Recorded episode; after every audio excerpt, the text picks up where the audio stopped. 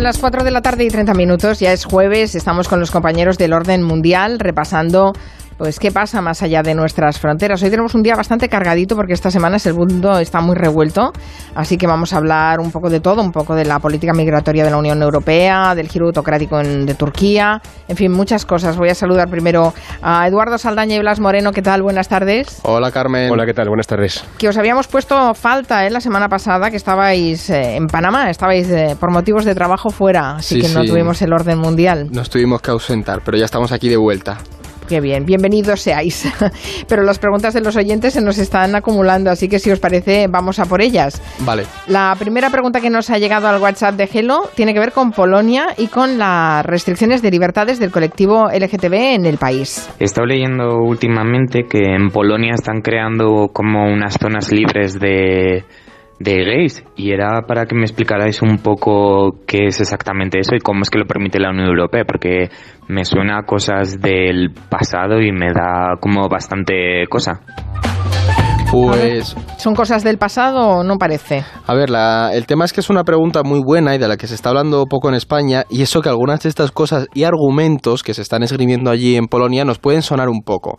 Desde hace ya unos cuantos años, aunque en 2009 fue un año importante, el movimiento anti-LGTB ha ido tomando mucha fuerza en el país. Las elecciones del año pasado eh, le dieron mucha más, más potencia a este movimiento porque el partido del gobierno no dudó en ponerse de lado y apoyar indirectamente, aunque algún político sí que lo apoyó más abiertamente, a este tipo de, discursos que les favorecía en las elecciones. Se vieron manifestaciones contra gays, contra lesbianas, contra el derecho de contraer matrimonio.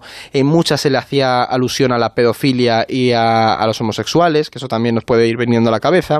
Y ante el creciente miedo a esa influencia, esto lo pongo en- entre comillas, del colectivo LGTB, varias ciudades en Polonia, especialmente en la región del sudeste, han decidido declararse zonas libres de ideología LGTB. Y estos políticos y movimientos afirman que el colectivo LGTB pretende adoctrinar a los menores y acabar con la idea de familia, la idea de familia que ellos tienen, claro.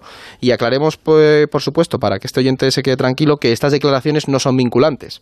Todas las personas tienen legalmente derecho en Polonia, pues no tienen ningún tipo de restricciones, pero el problema son las implicaciones que este tipo de movimientos y discursos tienen en un país en el que el menos del 49% de la población piensa que las personas LGTB deban de tener los mismos derechos que los heterosexuales.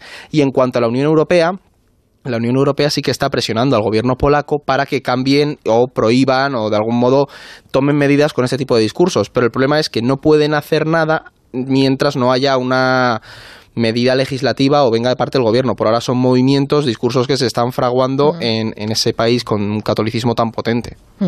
Hace unas semanas comentábamos también en el orden mundial la polémica con la posible ampliación de la zona económica exclusiva de Marruecos y cómo podía afectar a la soberanía española en las aguas de las Islas Canarias. Bueno, pues un oyente nos manda esta pregunta por otro asunto similar, pero esta vez con Argelia. Eh, estoy viendo que hay mucho revuelo en redes con el tema de la invasión de Argelia a un parque natural en la Cabrera. Y eh, yo quería saber hasta qué punto es esto verdad, qué es lo que está pasando.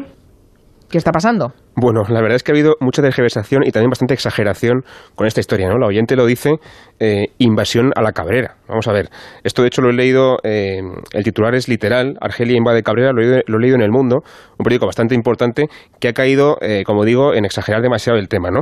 Porque el titular puede llevar a engaño. Podríamos pensar que Argelia ha hecho algo así como lo que hizo Marruecos en Perejil, ¿no? Llevar allí tropas o algo así y nada más lejos de la realidad. Eso es, mentira, Argelia no ha invadido nada. Sin embargo, por ejemplo, otros medios, como El País, el ABC o el Español, han titulado esta historia de una forma un poquito más sosegada, que viene a ser algo así como Argelia amplía de forma unilateral sus aguas territoriales y digamos que coge parte de las aguas de Cabrera, que es una isla española del archipiélago balear, ¿no? ¿Qué significa esto? Bueno, pues como explicamos en el caso de Marruecos y las Canarias, que tú comentabas, Carmen, los países costeros tienen, además de, lo que es la costa del país, evidentemente, lo que se llama una zona económica exclusiva, que son aguas de su territorio, digamos, ¿no? Bajo unas eh, de- determinadas eh, circunstancias, esas aguas se pueden ampliar y a menudo lo que pasa es que esa ampliación entra en colisión, entra en conflicto con las aguas de otro país que podemos tener enfrente, como pasa, por ejemplo, pues eso, Canarias con Marruecos o Cabrera con Argelia, ¿no? En cualquier caso, y esto es muy normal, lo normal es que cuando hay algún conflicto, la ONU se sienta, media entre ambos países y decide quién tiene razón y hasta dónde puede llegar eh, el territorio, digamos, marítimo de cada país, ¿no? En este caso, eso es lo que ha pasado con Argelia. Simplemente han reclamado una ampliación de su agua territorial que afecta en, un, en una mm, porción muy pequeñita a las aguas de Cabrera, el problema es que esas aguas son protegidas, pertenecen a un parque nacional y eso preocupa mucho porque cabe la posibilidad de que esas aguas pudieran ser sometidas a prospecciones para encontrar gas, ¿no? Que preocupa mucho por lo que podía pasarle al parque. Pero bueno, básicamente no ha pasado de ahí. Argelia ha reclamado eso, pero no ha hecho nada más, no ha invadido nada, no hay, no hay eh, barcos allí ni nada. Esto además fue hace dos años y, el hecho de que no nos hayamos dado cuenta hasta ahora demuestra es revelado. no solamente que a lo mejor el gobierno está un poco despistado, sino que además no es tan importante, no es para tanto. Eh, y ahora lo que va a pasar es que Argelia y España van a tener que negociar y en ningún caso Argelia se va a quedar con aguas de Cabrera porque ya son españolas y no, y no nos las pueden quitar, digamos, ¿no? Así que bueno, en conclusión, algunos medios y también muchos tuiteros han hecho de esto algo demasiado exagerado, seguramente eh, claro, seguramente para llamar a los clics, ¿no? Para buscar clics o para llamar al nacionalismo, no sé muy bien, pero es una forma bastante irresponsable de causar alarma social y también desinformación, ¿no? Así que bueno, también para eso estamos aquí en, en Gelo para contar un poquito mejor cómo funciona el mundo. Saltemos a Asia Central porque también tenemos un oyente, Anselmo, que nos manda un audio desde Granada y nos pregunta por las elecciones en Azerbaiyán y qué es lo que ha pasado ahí. Era para que comentaran qué ha pasado en las elecciones de Azerbaiyán, ya que fueron hace un par de semanas y ha ganado el partido que está en el gobierno desde 2003 y los mediadores internacionales han dicho que ha faltado transparencia, ha habido duplicidad de votos y demás. ¿Qué opinión dais al respecto? A ver, pues la verdad es que podríamos resumir. Es que yo le diría a Anselmo, en plan, Anselmo, ha pasado lo que todo el mundo esperaba que pasara, pero bueno, podemos resumirlo como que han sido unas elecciones sorpresa en las que nada ha cambiado. Porque en diciembre de, bueno, este pasado diciembre, el presidente de Azerbaiyán, Aliyev, anunciaba que las elecciones se adelantaban nueve meses. Entonces, ahí qué pasó? Que hubo un momento en el que algunas personas tuvieron algo de esperanza de que las cosas cambiaran en el país, de que este presidente que lleva ya desde 2003 estuviera dispuesto a hacer algunas concesiones a la oposición y abrir un poquito más el país. Porque, bueno, Azerbaiyán no pasa por su mejor momento, el desempleo no para de aumentar, la gente está bastante descontenta, entonces pues se preveía que hoy a lo mejor el presidente quiere cambiar un poco el rumbo y dar una nueva imagen. Sin embargo, eh, las elecciones han sido más de lo mismo. El partido de gobierno, que lleva eso tres décadas al frente del país, ha ganado 65 de los 125 escaños y el resto han sido repartidos entre pequeños partidos, pero todos, todos muy favorables y afinos al, gobierno de Aliyev. Qué curioso, ¿eh? Claro, por supuesto, hay oposición, pero son mis amigos. Entonces, bueno, y luego el objetivo final del presidente con este adelanto electoral, que es a lo que hay que ir, ha sido purgar a las figuras más discordantes, las que habían heredado de, de la época en la que mandaba su padre, que tenía una vinculación con con, la administración anterior en cuanto al perfil. Y con esas elecciones, Aliyev ha afianzado su poder y ha ganado más legitimidad para llevar a cabo esas reformas económicas que se vienen planteando en el país en los últimos años. Claro, es que ha pasado por encima de esto, pero Aliyev gobierna desde el año 2003 y antes que él gobernaba su padre. Claro, se supone que es una república, pero se parece más a la República Siria, el padre del poder a hijo, o a Rusia, digamos, ¿no? Son países... la gente vota Blas, la gente vota. Que, se supone que tienen una máscara democrática, pero que en realidad son eh, regímenes autoritarios, ¿no? Y entendamos que es como muchas eh, repúblicas de Asia Central, mm, mucho petróleo, gas natural, al final se Una élite que gobierna y una gente que no, que no tiene capacidad de influir en la política. Pues lo raro es que, que, hubieran sido unas elecciones transparentes, que yo ya veo que con esto a lo mejor no entro nunca más en Azerbaiyán, como tenía yo una intención en el corto plazo, pero es un país que... no grata del orden mundial y sus integrantes. Es un país que suele tener eh, problemas con, con la calidad democrática. Eh, a mí lo que me sorprende es que los oyentes tienen un nivel tremendo y nos hacen unas preguntas que a veces son de nota y nos dejan esos audios que además se explican también en el 638442081 e invito a que lo sigan haciendo. Bueno, vamos a nuestro tema central. Eh, mm, la verdad es que hemos decidido que fuera la migración porque hay muchos elementos a valorar. Eh, está muy bien que además el orden mundial los ponga sobre la mesa porque después en el gabinete, a propósito de un informe que ha presentado hoy, esta mañana, justamente el CIDOP, vamos a analizarlo más en profundidad, porque una de las mm, conclusiones a las que se llega es que eh, la migración es un tema mm, hiperpolitizado y muy polarizado también. Eh, la verdad es que hay un sustrato de racismo en todas las noticias que tienen que ver con la migración cuando eh, se las envuelve en, la, en, discusión política, ¿no? Sin ir más lejos, además ayer teníamos este atentado en Anaun, en el centro de Hanau, en el centro de Alemania, con 11 personas creo que son las que han muerto en dos tiroteos, ¿no? Sí, sí, sí. De hecho, el caso de Alemania nos vuelve a mostrar que el terrorismo de extrema derecha está muy presente en nuestras sociedades y que no tildarlo como tal es un grave error. De hecho, hemos visto a Merkel que hablaba de, de cómo no podemos obviarlo y en Alemania mm, desde hace meses viene fraguándose esto. Eh, un periodista que es Carles Planas, que fue corresponsal de, eh, del periódico en Alemania, hoy eh, ponía información en Twitter y, por ejemplo, en 2019 se denunciaron 187 crímenes islamófobos en Alemania y en los últimos 10 años los neonazis han cometido 10.105 crímenes violentos en el país. Es decir, el terrorismo blanco sí que tiene una presencia en un país como Alemania por ese fallo de, de lo que se conoce como el tabú alemán del neonazismo. Y además, por cierto, mucho más que el terrorismo yihadista. Ah, bueno, por supuesto. Aunque se le da muchísima más atención en medios, con, razón también, pero que el terrorismo de extrema derecha está ahí, es eh, en muchos casos más grave que, el yihadista en ciertos países y que parece que, bueno, pues siempre hay algún desalmado, algún desquiciado mental,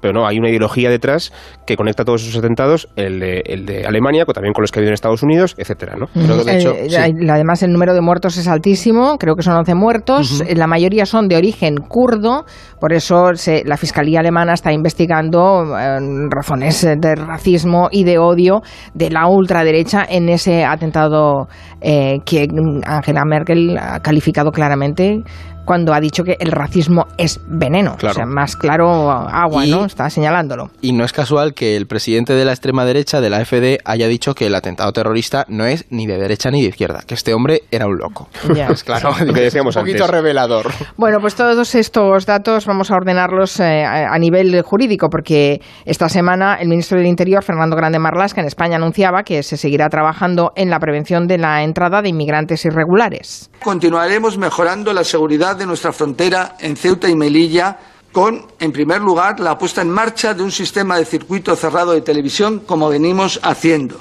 con el incremento de la altura de la valla en un 30% y la sustitución de las concertinas, como ya estamos haciendo y son conocedores, por elementos que doten a la frontera de mayor seguridad pero sin ser cruentos. Son medidas que se enmarcan en la nueva ley que se está preparando en materia de asilo para adaptar la legislación española a las directrices de Bruselas y que también están generando unos, una cierta, unos ciertos roces en el gobierno de, coalición entre el PSOE y Unidas Podemos. La Unión Europea está trabajando para asentar una política migratoria común entre todos sus socios y yo creo que sería interesante ¿no? que se armonizara, armonizara esa, esa política migratoria común porque estamos lejos de conseguirla. Sí, aunque es curioso porque en el caso de España probablemente sería para restringirla. Hablamos de que desde 2015 la Unión Europea intenta eh, unificar esa política de asilo.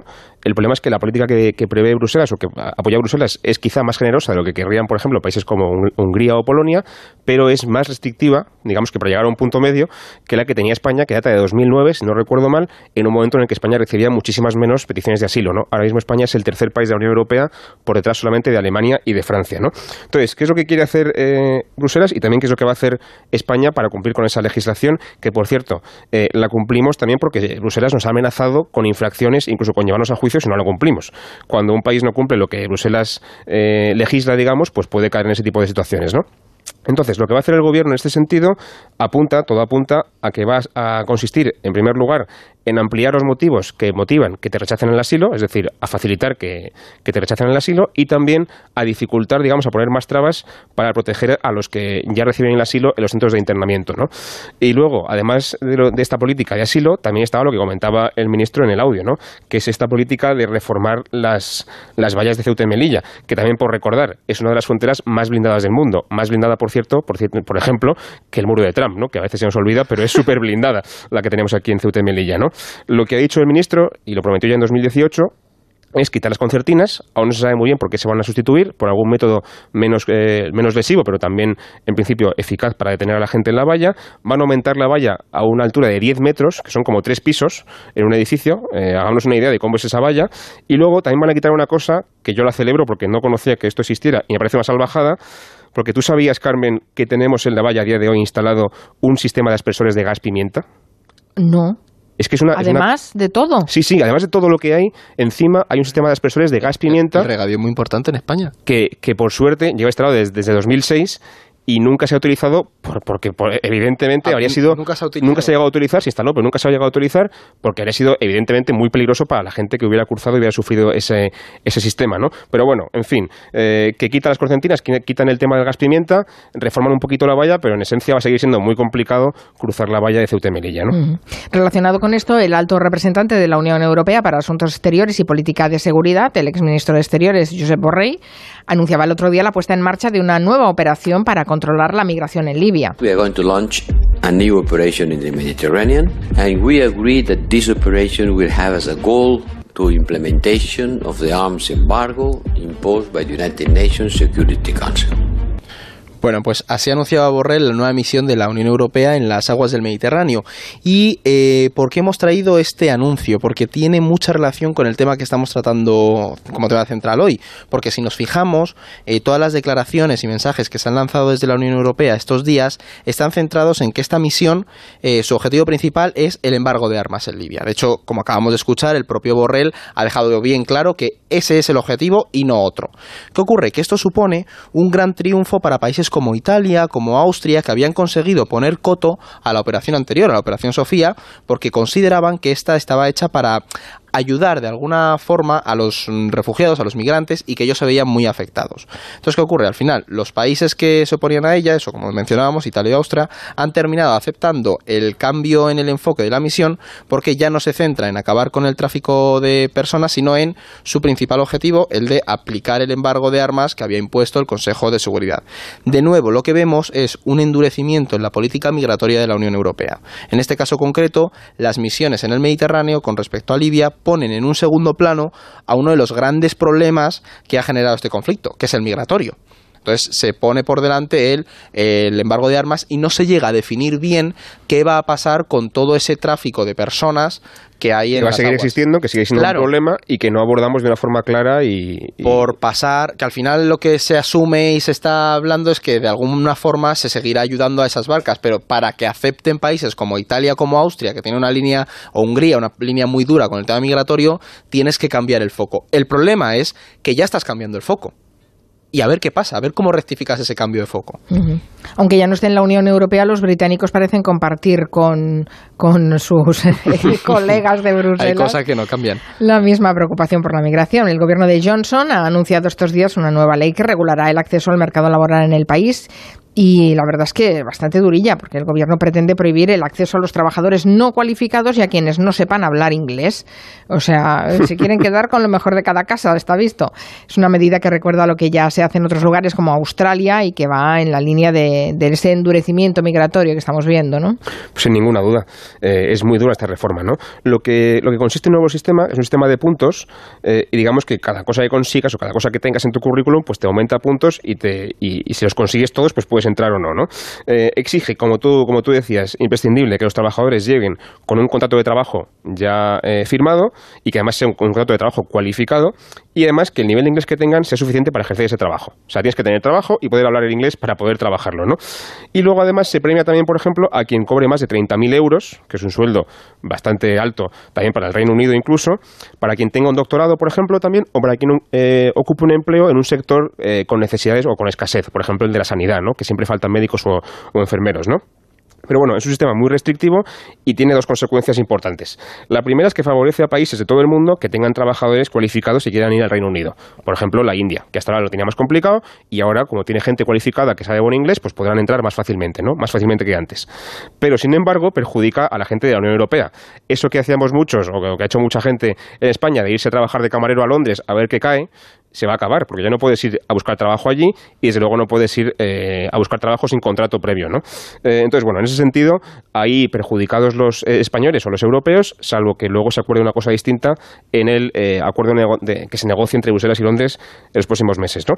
Y otra consecuencia importante es, claro, lo que todo el mundo le pregunta al gobierno, incluido la oposición qué pasa con los empleos no cualificados que también hay que cubrir. Claro, efectivamente, que los, los reduce a los británicos. Y que, hasta, y que hasta ahora se supone que, bueno, se supone, hasta ahora cubrían sobre todo inmigrantes, ¿no? Porque los británicos. Pasa en todos los países. Exactamente. Entonces, ¿qué pasa con esos empleos? Lo que el gobierno ha dicho, con, con todo su cuajo, con perdón, es que hay un montón de gente que no está trabajando en Reino Unido y que podría ponerse a trabajar para cubrir esos empleos. Pero bueno, a ver, ¿cómo convences tú a alguien que, por ejemplo, eh, lleva en paro en muchísimo tiempo, que a lo mejor trabaja en casa cuidando a un familiar que está enfermo, aunque no cobre, o que tiene cualquier otro problema, que se tiene que poner a trabajar en un, en un empleo que no le gusta y que, y que, está mal pagado, ¿no? Eso aún lo tienen que poner un poquito los británicos. un inmigrante con, los con el racismo que está bien en el Reino Unido. Entonces, bueno, política restrictiva migratoria, que en principio mm, va en favor de su electorado, el electorado de Johnson, pero que a ver después cómo tragan y cómo digiera la sociedad británica. ¿no? Y a, ver cómo a ver cómo reacciona Carmen el sector empresarial, que ya le está tirando las orejas a Johnson con esta medida. está diciendo, relájate un poquito. Efectivamente, no, pero además es que, bueno, no sé, yo, yo lo, veo, lo veo complicado. Reducir eh, solo a la inmigración eh, cualificada, que va a competir con los británicos por los empleos cualificados y deja solo a los británicos en los empleos no cualificados, me parece un mensaje mm, más allá de racista, casi clasista, ¿eh? Mira lo que digo. No sé, bueno, allá ellos ya se organizarán. Claro. Eh, la inmigración es un problema, desde luego. Vamos a, analizar, eh, aquí les hemos expuesto datos, pero vamos a analizar vamos a hacer algunas reflexiones en el tiempo de gabinete después, que vienen eh, Juan Manuel de Prada, Julián Casanova y Noelia Danez. Vamos con la revista de prensa, porque hay otros temas y a ver si podemos contar alguna cosita más del mundo. No se está hablando mucho de ello, pero no queríamos dejar de hablar de algo que está pasando en el cuerno de África que está sufriendo la peor plaga de langostas que se recuerdan en años. Parecen las siete plagas. ¿eh? Países como Somalia, Djibouti, Eritrea, Etiopía, Kenia, Sudán del Sur Uganda están han declarado, no sé si lo han llegado a declarar, la emergencia ante la amenaza de las plagas que es que se está llevando todas las cosechas. Sí, Somalia y Etiopía sí que han declarado emergencia nacional y el resto están pidiendo ayuda porque, bueno, o sea, básicamente estamos ante una potencial crisis alimentaria en una de las regiones más pobres del planeta y más amenazadas por el hambre. De hecho, el director de emergencias de la FAO, Dominique Bourgeon, ha dicho que va a ser necesaria asistencia alimentaria en la región si no se toman medidas urgentes en semanas, prácticamente. Se han iniciado procesos de fumigación, pero ¿qué pasa? Que los países de, del Cuerno de África no cuentan con los recursos necesarios para hacer frente a una plaga de esta magnitud. Entonces, desde la FAO se está haciendo un llamamiento internacional para pedir asistencia en la lucha contra las langostas, porque si no, las consecuencias van a ser mucho peores. Porque para que los oyentes se hagan una idea, es la peor plaga de los últimos 70 años en Kenia y la peor de los últimos 25 años en Somalia y Etiopía.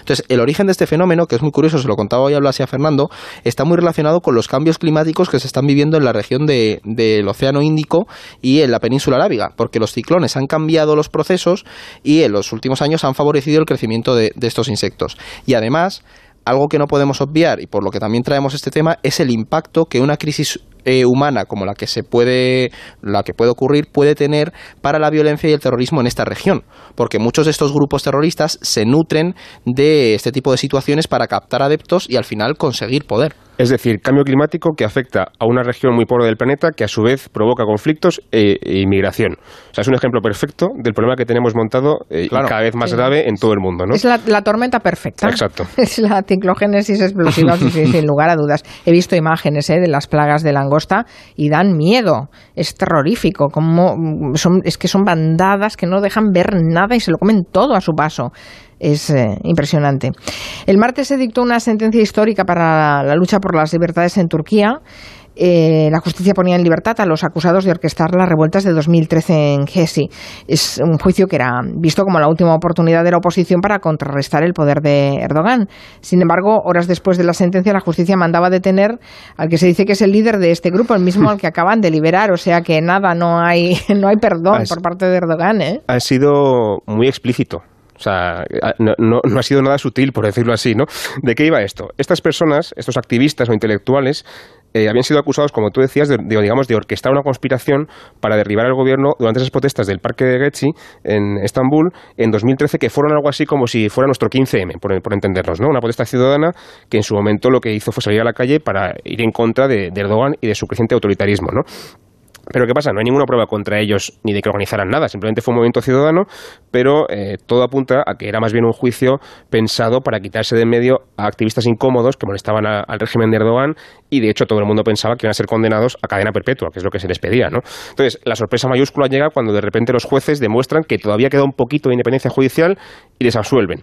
Pero entonces, eh, acto seguido, después de liberar a este señor, eh, a Osman Kavala, que era como, digamos, el activista más, más notorio, ¿no? que un multimillonario y filántropo turco muy importante, le liberan de la cárcel después de haber eh, sido absuelto en el juicio, lleva ya dos años, por cierto, sin ninguna prueba, eh, y acto seguido, después de ser liberado, horas después se le vuelve otra vez a acusar, en este caso, de orquestar el golpe de Estado contra Erdogan en 2016 otra vez es detenido y otra vez será juzgado, pues de nuevo, por conspiración contra el Estado, cadena perpetua, ¿no?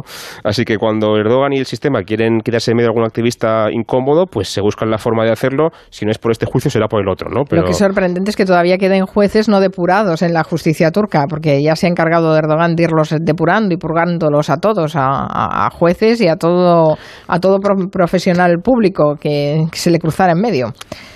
En fin, nos vamos de nos vamos de Oriente Próximo porque mañana se celebran eh, no nos vamos, nos quedamos ahí, se celebran mañana elecciones parlamentarias en Irán que son unos comicios que vienen marcados por bastante descontento y por el asesinato, recordemos, de Soleimani y unas sanciones que siguen ahogando al, país. No sé cómo veis estas elecciones en la distancia. Pues a, muchos oyentes seguramente sorprenderá que Irán tenga elecciones. Nos imaginamos este país como un país eh, totalmente dictatorial y es verdad que no es una democracia eh, al uso, ni siquiera es una democracia que se pueda considerar democrática, es más bien un régimen autoritario, pero sí que tiene algunos giritos de vez en cuando de democracia, como en este caso estas elecciones, que en cualquier caso son elecciones eh, en las que no se permite presentarse a ciertos candidatos más críticos con el régimen o más reformistas, y que además en cualquier caso el poder real a nivel de política exterior, de economía o de defensa o de interior sigue en manos de, digamos, del núcleo duro del régimen, que son los ayatolás, ¿no?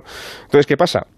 Que los iraníes, que están muy cansados de su, del sistema que tienen, se dan cuenta de que voten lo que voten va a dar igual, porque el candidato que yo quiero votar no se presenta porque digamos que se le impide presentarse, o aunque vote a cualquiera, después no va a servir de nada porque quien manda de verdad son otras personas, ¿no? Entonces, a eso se añade lo que, lo que decíamos, que es que en los últimos años la crisis económica cada vez se ha incrementado más por las sanciones que impuso Trump tras romper el acuerdo nuclear, también tenemos esa desafección que hay en general en el país, que se ha agravado mucho después de que el gobierno reprimiera duramente unas protestas en diciembre y se llevó por delante, ojo, a 300 personas eh, muertes en la calle por la represión de la policía y el ejército. Y luego, para hacerlo todavía más grave, en medio de esta tensión, después de la muerte de Soleimani, eh, el gobierno iraní tuvo que reconocer que había derribado por error un avión comercial, también dejando la vida, dejando, eh, perdiendo la vida 176 personas. Entonces, los iraníes piensan, mira, es que el sistema no funciona, no me siento representado, no, no arreglan nada y encima nos reprimen y, cometen el error de derribar un avión comercial sin darse cuenta, ¿no? Entonces, no, son unas elecciones que no van a cambiar nada, pero que pondrán de manifiesto que el sistema está totalmente corrompido y, digamos, hastiado, digamos. Que es con lo que juega Donald Trump. Claro, presionar ahí de... pero vamos, que, no van a cambiar nada las elecciones, por así decir, ¿no? Tampoco las cambiaban en Azerbaiyán, vaya. es que esa zona está un poquito complicada. Turquía... Poco, negativo soy. bueno, oye, lo último, lo último, ya que nos queda poco tiempo, pero no quiero dejar eh, pasar el comentarlo, porque hoy hemos sabido que los griegos quieren exigir la devolución de los frisos del Partenón que están en el Museo Británico dentro de las negociaciones entre la Unión Europea y el Brexit. Yo no sé si eso es verdad, si es una táctica Mm, de máximos para ir a las reuniones o yo cuando lo leí pensé van a sacar todo lo que tengan en el encajón todos los rencores que les queden a los, a los europeos contra los británicos y ahora se los van a sacar todos no a ver lo que se ha leído es que eh, Reuters agencia Reuters informó que habían visto un borrador de la, de, la, propuesta de acuerdo de los europeos y en ese borrador se incluía una frase propuesta por Grecia y apoyada también por Italia, por cierto, en el que se pedía la restitución, la, digamos, la devolución de todo el patrimonio expoliado o robado ilegalmente, eso, eso dice literalmente la frase, por el gobierno británico eh, en los últimos años o siglos. ¿no? Eh, después Grecia ha dicho eh, que eso no es así, que ha desmentido esa, esa información y parece que no es, no es, cierto. Ellos siguen insistiendo que quieren la devolución de ese, de ese friso y el resto de patrimonio histórico ateniense, supuestamente robado por los británicos, pero que no lo van a meter en el Brexit. La verdad es que no es una táctica muy inteligente porque no creo que consigan nada haciendo eso. Pero bueno, demuestra que... Va a ser que no después de varios siglos. Claro, demuestra que el tema se va a calentar cada vez más con el Reino Unido porque no hay talante de de negociador de buen rollo eh, en, ninguna de las dos partes, seguramente, ¿no? Vamos a estar muy entretenidos en los próximos, Desde luego. en los El Brexit próximos- no se hasta que acaba acabe el año. Vamos a estar muy entretenidos. Bueno, ya saben que pueden hacernos llegar sus preguntas sobre temas internacionales a la- el orden mundial, mandando un correo a contacto arroba elordenmundial.com, a las redes sociales de Gelo y también a nuestro eh, buzón de voz al 638-442-081, que aquí Eduardo Saldaña, Blas Moreno y también cuando viene Fernando Arancón lo responden la mar de bien. Gracias. Eso Pues, procuramos. hasta Buena la tarde. próxima Luego. Carmen. Adiós.